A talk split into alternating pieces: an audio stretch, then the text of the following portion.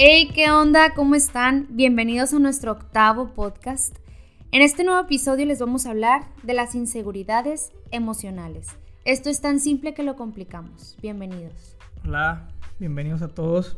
Antes de, arrancar, quería pedirles una disculpa, bueno, los dos, por lo del audio del último, del último podcast. Tuvimos ahí unos problemillas, unas fallas técnicas y nos dimos cuenta en base a los comentarios que, que nos hicieron que se escuchaba un poquito lejos, otros que de la nada se escuchaba un ruido. Entonces, una disculpa, ya, ya lo mejoramos y ya en este va a ser mejor para, para sus oídos. Porque alguien que no quiero mencionar nombres para no ofender al Eduardo, me dijo que casi lo dejaba sordo porque estaba usando audífonos y que se escuchaban entradas y salidas de audio. Pero ya esto esperamos no, no afectarlos. Recuerden que no tenemos a nadie experto detrás de, de toda esta producción. El único que está detrás es YouTube, tú me enseñas. Bueno, eh, como les decía, vamos a hablar de las inseguridades emocionales. Yo creo que todos hemos vivido alguna vez o sentido alguna vez inseguridad. Y no hablo de inseguridad este, de robo o algo así, sino una inseguridad emocional, una inseguridad psicológica que quizás se desarrolla en nuestra mente a causa de algún defecto que nos encontramos, o que nos sentimos incapaces de realizar alguna actividad, etc. ¿Y tú crees que realmente son defectos o nosotros o la sociedad hace que lo pensemos que es un defecto? ¿O qué, defecto, perdón, qué defecto te imaginabas ahorita que lo comentaste? Sí, yo creo que un defecto que la sociedad impone quizás de que una nariz muy grande, unas orejas muy grandes, una cara de tal forma, un, un cuerpo perdón, de tal forma, eh, porque a veces tratamos de cumplir un estereotipo de, cómo debemos ser eh, físicamente y al no cumplirlo, pues eso a la mayoría nos genera o nos ha generado alguna vez una inseguridad. Sí, ahí nada más te preguntaba que como tal, pues no, no es un defecto, que creo que, como lo comentaste muy bien acertadamente, la, la sociedad ha hecho que pensemos que, es un defecto en aquellas inseguridades físicas que, que muchos tenemos. Al final de cuentas, una inseguridad es una amenaza a nuestro autoconcepto o a nuestra autoestima, ya que, como bien les comentaba, una inseguridad física, sobre todo yo creo que es algo que vivimos más las mujeres, pues nos genera una baja autoestima cañona. El sentirnos inferior a alguien o perdón, sentirnos inferiores ante, al realizar alguna actividad, pues sí, es, es algo que nos daña y la mayoría de estas inseguridades nada más viven en nuestra mente, entonces por eso las describimos como una inseguridad psicológica.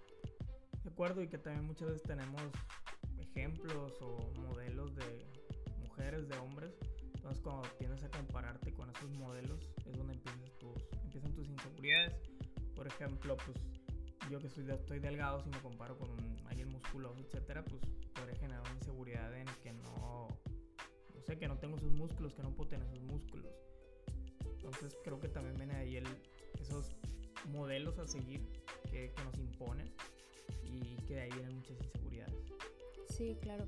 Y fíjate que ya adentrándonos un poquito más al tema, eh, a mí yo soy una persona que me encantan los temas psicológicos o los temas eh, de introspección. Y me gusta estudiar acerca de ellos o me gusta profundizar y la mayoría de las inseguridades vienen desde nuestros padres. La mayoría de nuestras inseguridades se crearon o se generaron desde que nosotros estamos pequeños. Cuando tenemos hermanos, en la comparación con los hermanos, en la comparación con nuestros primos, con niños del kinder, en poner en duda nuestra inteligencia, por ejemplo, en la escuela, eso se da mucho en las competencias. Que claro que las competencias también nos ayudan a desarrollar otras habilidades o nos ayudan a mejorar en en desarrollar alguna actividad, pero una competencia que ya se vuelve insana es en aquella en la que te están sometiendo a cada rato en, decir que no eres bueno realizando tal actividad o que alguien es mejor que tú. Entonces, eh, está comprobado psicológicamente que los primeros seis años de vida de un ser humano son los cruciales para desarrollar una autoestima sano y una, eh, una autoestima fuerte como tal. El carácter del ser humano se desarrolla durante los primeros seis años de vida. Entonces, si tú a un bebé todo el tiempo le estás diciendo, eres un tonto, eres un inútil, no eres bueno para esto, puras cosas negativas, el niño o la niña va a crecer toda su vida creyendo que es un tonto, que es un inútil y que no es bueno para hacer nada. Sin embargo, tú a un niño le dices, eres el mejor, eres un niño muy inteligente, eres un niño capaz, eres un niño eh, hermoso, tienes un buen corazón, lo que tú quieras, cualquier característica que le ayude a desarrollar una autoestima sana, pues el niño va a vivir toda su vida creyéndoselo y quizás no de una forma egocéntrica, pero creyendo que es capaz de lograr lo que se propone. Oye, eso que comentas es bueno porque durante los primeros seis años, ¿con quién convives más? Con tus papás, con tu círculo más pequeño, tus hermanos. No es como que tal vez ya después que estés un poquito más grande, que empieza todo el tema del bullying y esas inseguridades dentro de una escuela. Entonces, ahí sí es muy importante lo que comentas de los papás y que muchas veces comentarios que tú pudieras pensar que son inofensivos, tal vez como adulto, pero al decir ser un niño que vamos, una esponjita, bien dicen, de que todo agarra, pues sí, estás generando esas inseguridades. Y fíjense que eh, no es malo sentir una inseguridad o sentir que te falta algo. Al final de cuentas, podemos mejorarlo. Existen las cirugías plásticas, existe el deporte. No sé, no, te digo porque si no te gusta algo de ti, lo puedes cambiar y eso te va a ayudar a tener buena autoestima, pues haz algo para mejorarlo. Pero en el punto en el que es algo insano es cuando ya nos escondemos o cuando nos retraemos, cuando nos, volvemos una personas aisladas o que estamos en duda constante acerca de nuestras capacidades o que sentimos que no podemos desarrollar tal actividad, por ejemplo. Eh, un caso que me acuerdo siempre mucho que una amiga me dijo, oye, es que yo no puedo usar eh, falda. No, mentiras, no puedo usar una blusas con hombreras porque mis caderas son más anchas, no, me, perdón, estoy diciendo todo mal, porque mis hombros son más anchos que mis caderas. Y yo, ¿cómo te diste cuenta de eso? O sea, jamás yo me he mirado en un espejo y mucho menos he tomado una cinta de medir para medirme mis hombros y mis caderas, pues muy probablemente ese comentario se lo hizo su mamá o alguien cercano a ella. Entonces, si ella está creciendo con eso y ella piensa que con una blusa con hombreras se ve mal, cuando nadie lo notamos, ¿estás de acuerdo? De acuerdo, totalmente de acuerdo. Ahí, como dices, alguien le generó inseguridad. Y regresando un poquito al comentario que hiciste de las, cirugías plásticas, yo creo que cuando una persona es insegura, muchas veces es de personalidad. Y tú dijiste, por ejemplo, algo que no te guste. Vamos a suponer que no te gusta tener panza. Te haces una, una cirugía plástica. Estoy peleando con la palabra cirugía te quitas la panza. Pero creo yo que esas personas, no todas, pero algunas son tan inseguras que en el momento en que ya tengan bien su panza, van a decir otra inseguridad. De que si le arreglan la panza y les quedó el ombligo feo por la cirugía, ahora su inseguridad va a ser su ombligo. Si ya la panza les quedó al 100, van a buscar otra inseguridad. Porque ya es una forma que llevan dentro, un chip que les pusieron casi casi. Entonces muchas veces no es ni siquiera arreglar el defecto, entre comillas, que, tú sientes que tienes, sino es como algo que traes tú en tu cabeza, como sanar ese recuerdo del pasado que te hace sentir, sentirte mal con eso, como ahorita que pones el, ejemplo de tu amiga espaldona, ah, no, de tu amiga con, la parte de los, de los hombros, o sea, a lo mejor ella se lo dijo, no sé, un exnovio, como tú comentaste, su mamá, su hermano, que seguramente le dolió el comentario, y a lo mejor lo que ella necesita es sanar esa parte para que vamos que deje de ser un problema para ella, porque como tú lo comentaste, siendo mujer que son más tijeras las mujeres, que tú digas, no, pues sabes que yo es algo que no me fijo, con más razón un hombre. Entonces viene una persona que, que en ese caso le hizo daño a ella. No, y te lo juro que yo, por ejemplo, tengo años de convivir con ella y jamás se lo había notado hasta que ella me lo dijo. Entonces yo le decía, oye, pero quítate ese chip, o sea, te ves súper bien, está súper bonita no necesita, no, perdón, no, no es cierto eso que me estás comentando. Y nadie vamos por la vida con una cinta de medir viendo quién tiene la espalda más ancha que las caderas. Entonces tú ponte lo que te haga feliz y disfruta ese momento y siéntete la persona más hermosa del mundo cuando estás usando algo que te gusta usar.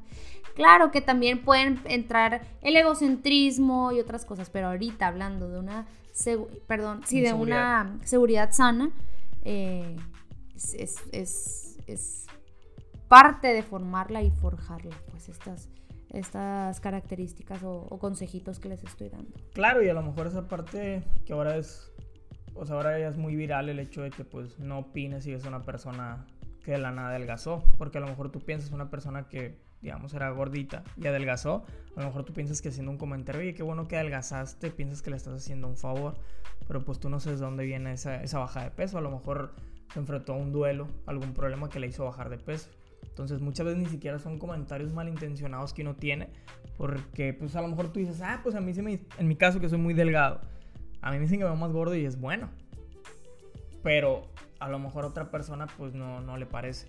Entonces sí es esos comentarios, a lo mejor ya con el tiempo ahorita puedes aprender a ser maduro, a que se te resbalen tal vez, pero a una edad de niño, de joven, adolescente, entre, no sé, ¿qué será? 15, 18 años, que esos comentarios te afectan más y te quedan más marcados. A lo mejor ahorita pues ya se nos resbalan un poco más.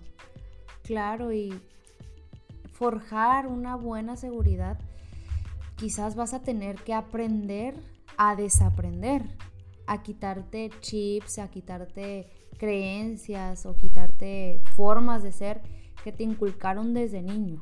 Entonces, pienso que lo mejor, la verdad, es acompañarlo de un buen libro, de una buena terapia, de un buen psicólogo, porque el arrancarte un pensamiento o el aprender a desaprender, pienso yo, o en mi, en mi caso, ha sido de las batallas mentales más duras a las que me he enfrentado.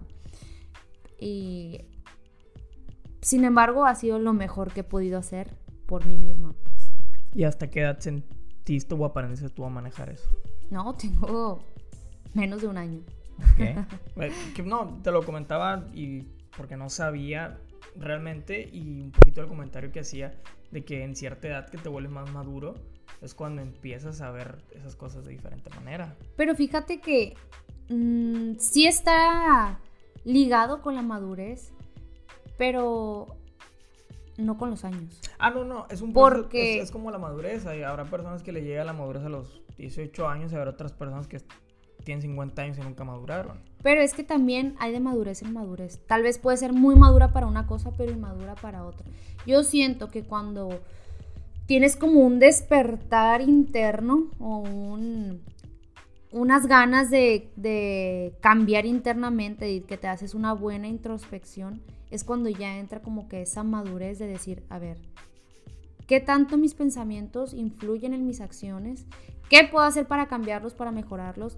¿O qué tanto dominan mi estilo de vida? ¿Por qué? Porque no sé si recuerdas algún niño de tu primaria o tu secundaria que era como el más retraído, el más introvertido, el más serio, el que nunca quería participar, o el más aislado, en pocas palabras. Sí, sí, se me vienen varios. Y no sé si te tocó a conocer alguna historia de ellos, de una historia familiar, por ejemplo. A mí no, no. No, porque me tocó. yo me acuerdo de, de niños, compañeros, que los miraba yo los más retraídos y casualmente estaban viviendo algún tema difícil familiar. Una separación de sus padres, un divorcio, eh, cosas familiares fuertes y que eso los hacía aislarse de la sociedad porque pues te digo, es como una... se te baja la autoestima naturalmente, pues. Sí, sí, de acuerdo ahí contigo. Y un poquito una pregunta diferente. A ver. ¿Quién crees tú que son más inseguros? ¿Los hombres o las mujeres? Yo sé que ahorita me comentaste que las mujeres por temas físicos, pero mi pregunta es para acercarse al sexo que les gusta, a su sexo opuesto o a su sexo par por el que tengan una preferencia sexual.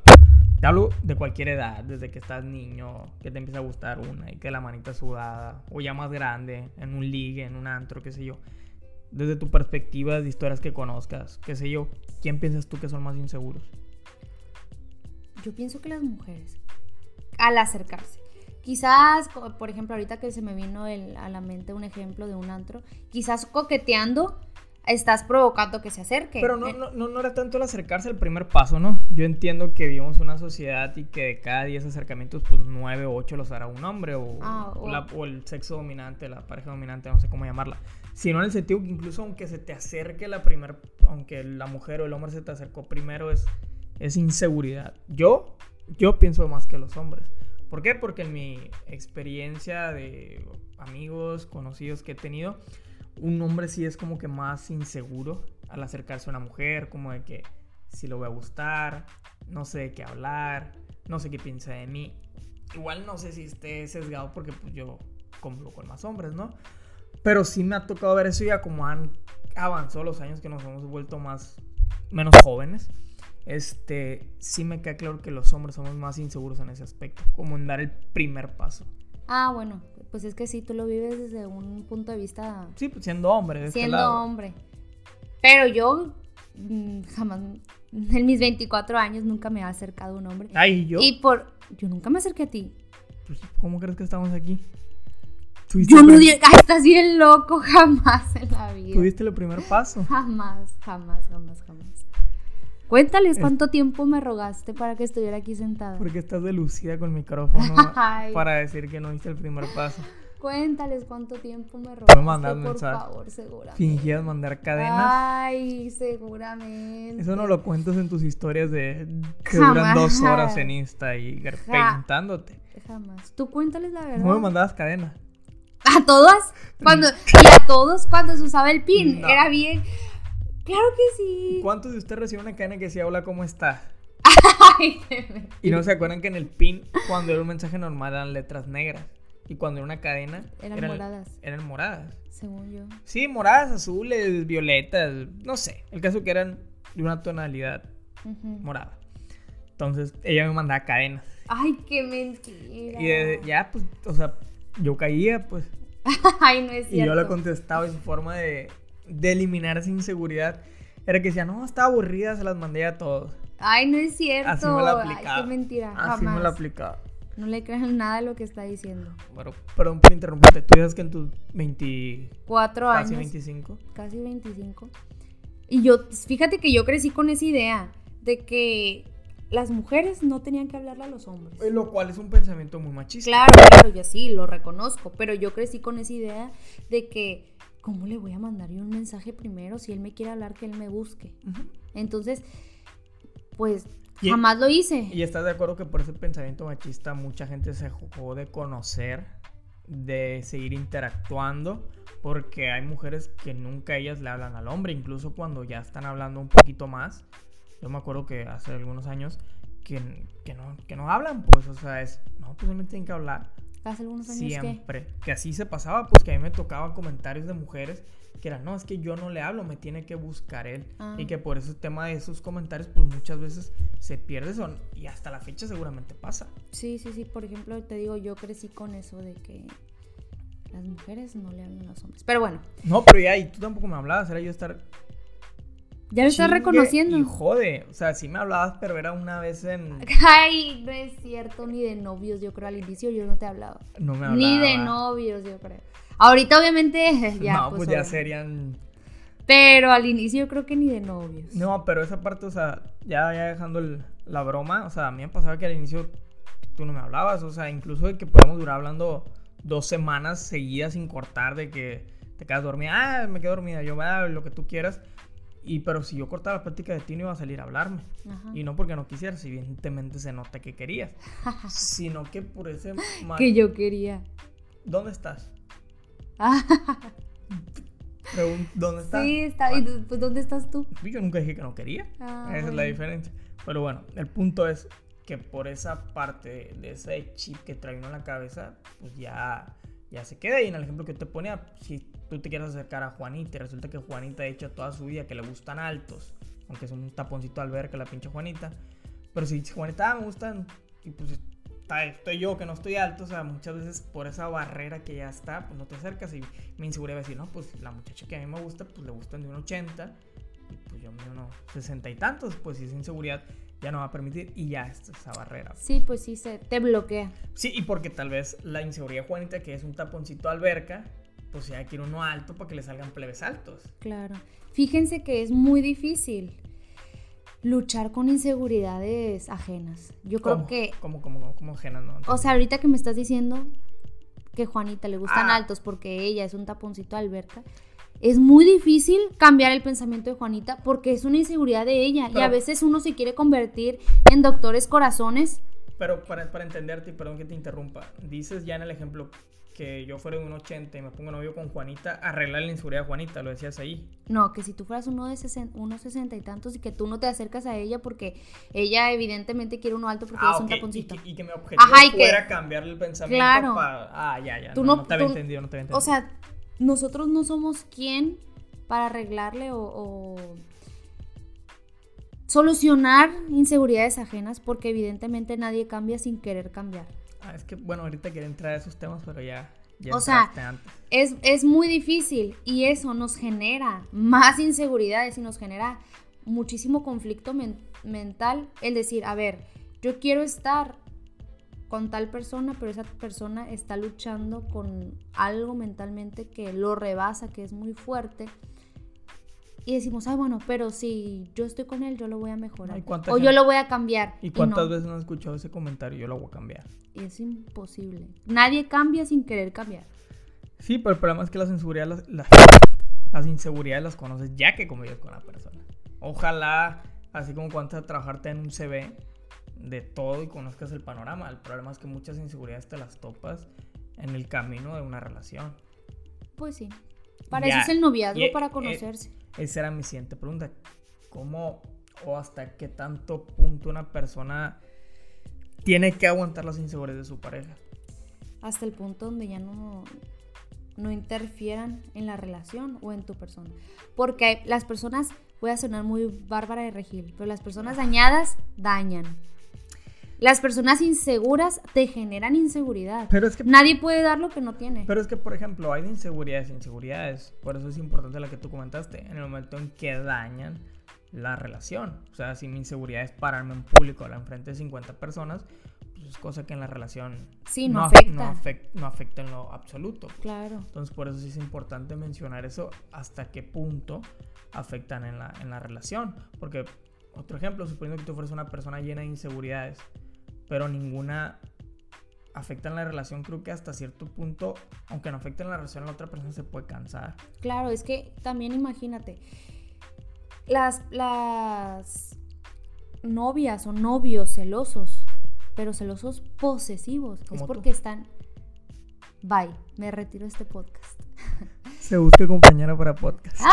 Compañera, puedes ser compañero. O compañeros. Vas a ver. Muy chistosito anda según él. Se aceptan CVs. Bueno, pero déjenme les digo, ¿en qué punto estaba? En el que eres celoso. Ah, sí, las personas celosas posesivas de esas que van y te sacan del antro y que te gritan y que te ponen hasta lo que te vas a morir en un mensaje que están llenas de inseguridades.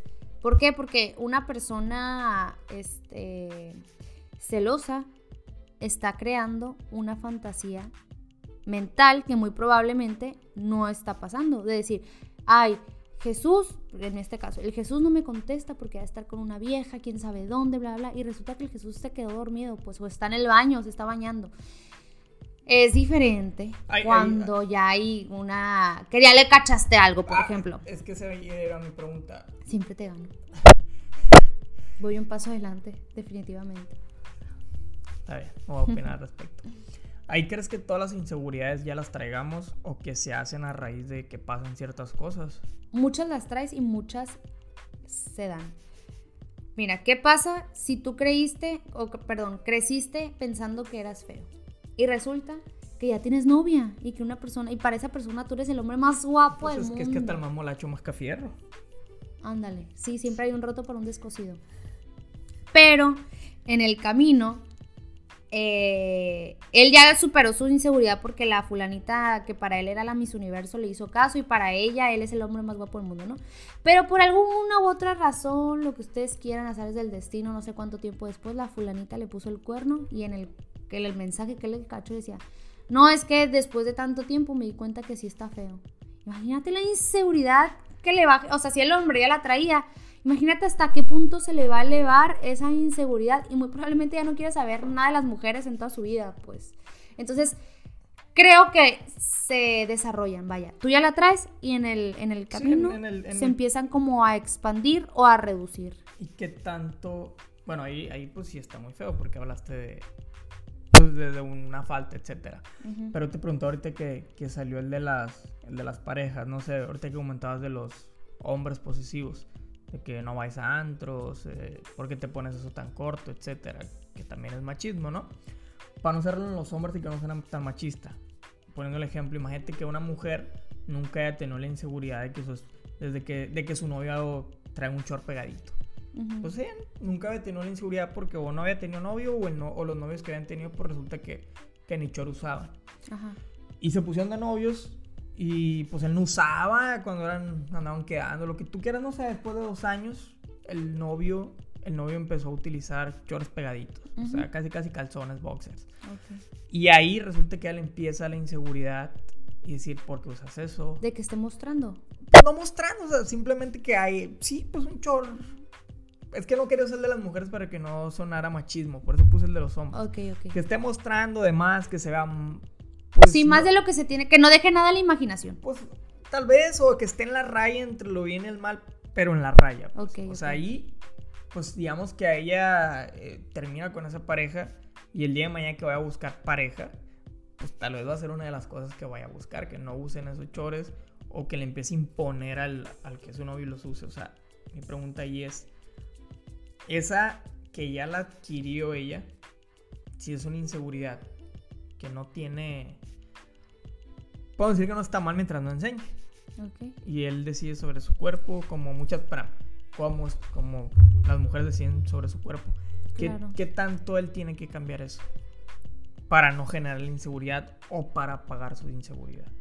Pues mira, yo creo que, como lo decía anteriormente, ahí el problema no es de él, el problema es de ella. Pero ¿estás de acuerdo Porque, que, está afectando la relación? Sí, eh, ahí voy. Si yo fuera el hombre, yo le tratara como de jugar un juego, vaya la redundancia, psicológico y explicar, así como un niño chiquito, a ver papi, esto no está bien porque si tú metes la mano a la estufa te vas a quemar. Le dije, a ver, fulanita, el que yo use uno, un short pegado, no estoy no es porque esté buscando que me vean. No sé, pues haces como que toda una explicación psicológica y le dices, a ver, Juanita, te hice una cita con el psicólogo, mi hija, para que vayas a arreglar esos problemas. Porque es lo que les decía, nadie somos capaces de cambiar el pensamiento de otra persona o de cambiar su, sus inseguridades. Es algo que tienes que hacer tú solo y por ti mismo. Pues. Sí, mi pregunta, esa es la parte bonita y la parte en la que tienes que ayudar a la otra persona porque te puse una inseguridad muy estúpida, pero hay algunas que son más fuertes. Mi pregunta va enfocada a él. Él tiene la decisión o la forma de quitarle la inseguridad cuando menos mientras esté con él. Deja usar los chores y la inseguridad no va a existir. Mi duda es, mi pregunta más bien es, ¿él lo tiene que hacer? ¿Está mal que él lo siga usando? Sí, pero imagínate que es Chabelo, que usa puro short. O sea, ahí le diría, a ver, mamita. No, no, pues. Pero, o sea, es, que, Es que por eso puse el Ahí voy, pero eh, permíteme. Si es Chabelo, que usa puro shorts, yo te diría que le jugaría ese juego psicológico, bla, bla, bla, bla. Pero si a mí soy una persona que ni me va ni me viene usar shorts, para mí decía, pues dejo de usar y me evito un problema porque es algo que ni me va ni me viene, pues. Y para llevar la relación bien y para que ella se sienta una persona segura, cómoda, lo dejo de hacer y se acaba el problema. Porque no me afecta o no me quita ni me da nada usarlos, pues. Sí, o sea, no, no es que tenga una respuesta y que está bien y que está mal. ¿O qué opinas tú? No, yo, yo estoy en contra de eso. O sea, ¿por qué va a dejar de hacer algo que no afecta a la relación por apagar una inseguridad de ella? De que, ah, no, pues te van a estar en el paquetaxo. Pues, o sea, es una inseguridad de ella. Tal vez el güey no lo ve nadie. O sea, y el e objetivo de él no es ir a, ah, voy al botánico a ver qué agarro, alguna sudadita. No, o sea. Igual, o sea, digo, puse el ejemplo de, un hombre para que no sonara machista, pero es igual que una mujer o con el sexo que identifiquen. A lo que voy yo es porque pasa muchas veces, muchas veces dejamos de hacer cosas que no están ni mal, simplemente porque a la otra persona con la que estás, llámese amigo, llámese novia, en el caso que te puse el ejemplo de ellos, es qué tan correcto es que yo deje de hacer algo porque a ti no te parezca si ni siquiera te estoy afectando, pues. Por eso te decía que hasta qué punto tú quieres usar los shorts. Creo que eso es una pregunta que importa. Que sí, que en el tema psicológico, pues nadie deberíamos de cambiar lo que queremos hacer por nadie. Al final de cuentas, como te lo comentaba en ejemplos anteriores, el problema es de ella, no de él. La inseguridad es de ella, la que se tiene que tratar es ella y no él. Sí, pero el problema es que Pero- después, pero espérame, es que el problema después lo llevan. Ah, no, pues es que tú no me quieres, es que tú no me respetas. ¿Me estás haciendo indirecto o qué? Mejor dímelo en la cara. Sí, te queda Pero el fu- fuera del aire. si te queda el saco, póntalo. Pero lo que voy yo es que luego empieza ese chantaje emocional, psicológico. Por ponerte el ejemplo estúpido del show, pero imagínense el ejemplo que tengan que les haya tocado es, no, es que tú no me quieres, es que a ti no te cuesta nada cambiarlo, es que esto. O que el güey diga, ah, está bien, no voy a poner short. Pero pues resulta que un día iban a la playa, pues se puso el short y la otra se enciende y le dice, no, pues que no tienes unos abajo de la rodilla y no sé qué. Y tú vas a decir, no, pues iban a la playa. Yo no. No, no, no. Pues no, que no, te digo, no. me estás tirando No, muchas Antes de indirectas. que tú me contestaras, como ahorita que dependí de más. Si Ujú. no es eso, pues de que a lo mejor son estupidez, algo que tú dices, es que no me cuesta dejar de hacerlo. Está bien, pero que luego entra ese chantaje emocional, decir, no, pues es que no me quieres, es que ta, ta, ta, ta. A eso iba, pues, porque creo yo que cuando tú das, cedes la primera vez que, en el ejemplo, nuevamente digan, ¿sabes qué? Ya no voy a usar el short. Está bien. Y si resulta que a la loca el día de mañana le da una inseguridad X cosa, como ya diste el primer paso, pues resulta que también vas a dejar de hacer la otra. No, es que te dije, yo te dije desde un inicio. Le explicas como un niño chiquito, le explicas las cosas, les haces, le haces ver el panorama, se lo amplías.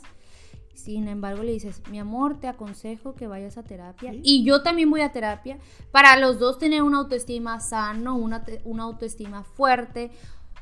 Que esas tonteras. Pero tú me estás hablando de personas muy, muy civilizadas, pues, o sea, Sí, ya de, sé cada, la- de cada 10 hombres, de cada 10 mujeres que le digas, dices, a mí me vale madre la terapia, me va- vale madre lo que opines. A mí no me gusta que los uses. Si los quieres usar, bueno. Y si no, pues, a ver de cuánto nos toca. Ujú. Y normalmente estoy seguro de, de cada 10 ejemplos, más de la mitad acceden a dejar de hacer las cosas por Sí, sí, amor, sí, por entre amor, comillas, claro. pues. Entonces ahí, eh, ahí era donde iba el comentario. Sí, definitivamente es algo muy debatible. Pero yo creo que lo mejor que les puedo aconsejar si ustedes tienen una inseguridad y lo mejor que a mí me ha funcionado es asistir a terapia. Porque una autoestima sano, si no creciste con él, la buena noticia es que lo puedes forjar y lo puedes desarrollar. Entonces, si es algo que, que tú no puedes luchar con eso, es algo que te está rebasando y tus pensamientos se están desbordando, lo mejor es que busques a alguien eh, preparado en el tema, alguien que te pueda ayudar a desarrollar o a cambiar esos pensamientos. Y un consejo que les puedo dar, que yo lo leí en un libro y que me ha funcionado bastante, es que de cada mal pensamiento que tengo o, mal, o un pensamiento negativo, es cambiarlo mínimo por tres positivos. Si yo estoy pensando, ¿no? En, un- en algo que yo les puedo decir, un ejemplo mío, es que como soy una persona ansiosa, me imagino muchos funerales siempre de personas que quiero. ¿Qué Te lo- por? no sé, no sé, y me dan ganas de llorar y lloro y, y ya me imagino. ¿Lloras? Lloro literal y me imagino en el funeral y todo, ¿no? Y me- literal veo hasta la persona tendida en el ataúd. ¿Ya te imaginaste el mío? Ya, ay, infinitas veces. ¿Por? Estoy loca. Entonces, este, cada que se me, o sea, cuando yo detecto que es algo que se me quiere venir a la mente, rapidito, rapidito, rapidito, lo cambio por un momento bonito que yo he vivido con esa persona, un momento feliz, un momento alegre, bla, bla, bla, bla, bla.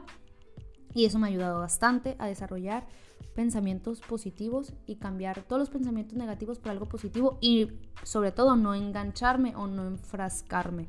Entonces, las inseguridades emocionales definitivamente es algo que todos, todos vivimos y vamos a vivir por el resto de nuestra vida, pero uno permite o uno decide hasta qué punto las llevamos o hasta qué punto nos afectan. Y ahorita que comentabas esa otra pregunta que tenía. ¿Tienes inseguridades? Sí, bastantes. Ok. ¿Y- ¿Tú? Sí. Físicas no. Pero, digo, si me pongo a imaginar algunos momentos de la vida, pues sí habrá tenido inseguridades de, de cualquier tipo. Pero físicas nunca las he tenido. No. Bueno, salvo cuando esas veces que te salió un grano en la frente, que estaba más grande de tu frente y que tenías que ir a la escuela y que te iban a hacer bullying por el grano ese. Pero de ahí en fuera, no. Siento que el tiempo se acorta del podcast, pero tocaste un tema que no hemos tocado, el bullying. O sea, el bullying es algo de lo que más daña nuestra autoestima. Sí, que estaba generando inseguridades y... Que muy probablemente no las tenías. Sí, sí, que, que nunca pensaste que, que a ti te afectaba, no sé, tener fea la nariz, tener fea las orejas, como comentabas, y que a raíz de un bullying, de un dumbo o algo así, empiezas a, a generar esa inseguridad. Claro. No, yo físicas, digo, salvo esas veces que imperfecciones, cuando estaba niño tonto y que ibas y te cortabas el pelo y que te lo bien feo, que ya tienes que ir todo trasquilado. Digamos temporales, pero así yo decirte algo Una inseguridad fuerte, vaya. fuerte, no, decirte mis manos, mi nariz, mi lengua, algo, algo, mis dientes, nada, nada, nada. O sea, Fíjate yo que pers- yo lo físicas yo personal, tampoco. no. Yo uso literalmente lo que me gusta y lo que yo me en el espejo me siento bonita. Bueno. Y a veces digo, pe- pe- perdón que te interrumpa, a veces digo quizás seré egocéntrica o tendré defectos que yo no me noto y que la que otra gente diga, mira esta, que... pero se los juro, no lo digo desde un punto egocéntrico ni nada, pero yo en el espejo no me noto ningún defecto. Pero es que volvemos a algo, ¿no? Y no Algo- porque me crea la más hermosa del mundo, cero, es cero, que- cero, cero, cero, Es cero. que ahí volvemos, no existen los defectos, los hacemos con ese tipo de roles y demás, porque creo yo que mientras, no sé si se llame enfermedad, pero mientras no tengas algo del- de salud, algo que esté afectando físicamente tu cuerpo, pues no es un defecto. o Sí, sea, quizás usemos la palabra, Sí. pero porque la mayoría lo usamos así Sí, y no, para, y- y los- para los- darme a entender, vaya. Exacto, los usamos, pues. Sí, pero fíjate que, que una inseguridad así como tal física yo tampoco, pero como dices tú, temporales, claro que las No, y ahorita que comentabas uno, la ropa, creo yo que ahí podría haber tenido alguno en algún momento. O sea, yo uso, ¿cómo se dice cuando eres bien, que te vistes clásico? Tiene Casual. un nombre, no, sobrio. Eh, pues, No sé, por ejemplo, yo antes, si tenía 10 playeras, 7 eran negras, una era azul como marino. muy neutro, muy Sí, básico. neutro básico. O sea, yo en mi closet veías blanco, gris, azul marino y negro. Y no era porque fuera darketo, ni emo, ni, ni historia de luto, pues. Eran mis colores. pues. Igual los tenis, unos blancos, unos negros, unos azul marino y ya, pues era muy, muy neutro. Muy básico. Pero no era porque tuviera inseguridad. Donde fue un poquito, digamos, de inseguridad fue cuando em- empecé a experimentar cosas de colores. Por ejemplo, la ropa yo antes normalmente la usaba ajustada, se podría decir. Ujú. Y ahora que ya la uso un poquito más grande, como más suelto, Más digamos, oversized. ajá, me, me surgían como que esas inseguridades, si se me veía bien, si no me miraba idiota, de que, bueno, es lo mismo, como yo estoy delgado, de que se viera así como que pues, este güey se puso la playera de su hermano, se la robó, o sea, ese tipo de inseguridades son las que ahorita que, que recuerden en ese aspecto. Fíjate que a mí me llegan muchísimos mensajes de personas de, ay, fíjate que me gusta tal ropa que traes, tal blusa, tal estilo del pantalón. lo Pero a mí no me sea". queda. Pero a mí no me queda. La del millón, pero a mí no me queda. Y yo les digo, ¿quién les dijo que no le quedan? O sea, Ellos mismos. exactamente. O la mayoría es de que no me queda porque fíjate que yo estoy chaparra o porque fíjate que yo estoy alta. La ropa, lo padre de la ropa es que es muy estileable. ¿Cómo se puede decir eso? Es una es que es una palabra pocha. Mm, es muy este Combinable. combinable que cada quien le pueda dar su propio estilo, Ah, vaya. ok, ok, ok. ¿Sabes? ya, sí. Entonces, por ejemplo, ahorita que mi- justo que estoy grabando este podcast, traigo un pantalón que me queda mínimo unos 7 dedos grande, así largo. el ¿Qué es lo que hago? Son de los que tú agarras y recortas. O sea, Ajá, es- recortado. No, estos son los que yo agarro y recorto, pero este lo quise dejar así y lo traigo doblado así hacia arriba. Y me encanta cómo me veo. Y les digo, no es porque yo me crea la más hermosa del mundo porque definitivamente no lo soy. Sí, lo Pero. Gracias. Pero. Te amo, bebé. Pero. Este, es que me, me, me, me, olvidé del Pero volvías a que tú te sientes cómoda. Ajá. Ah, les decía. Y yo soy un taponcito de alberca, o sea, yo mido 1,60.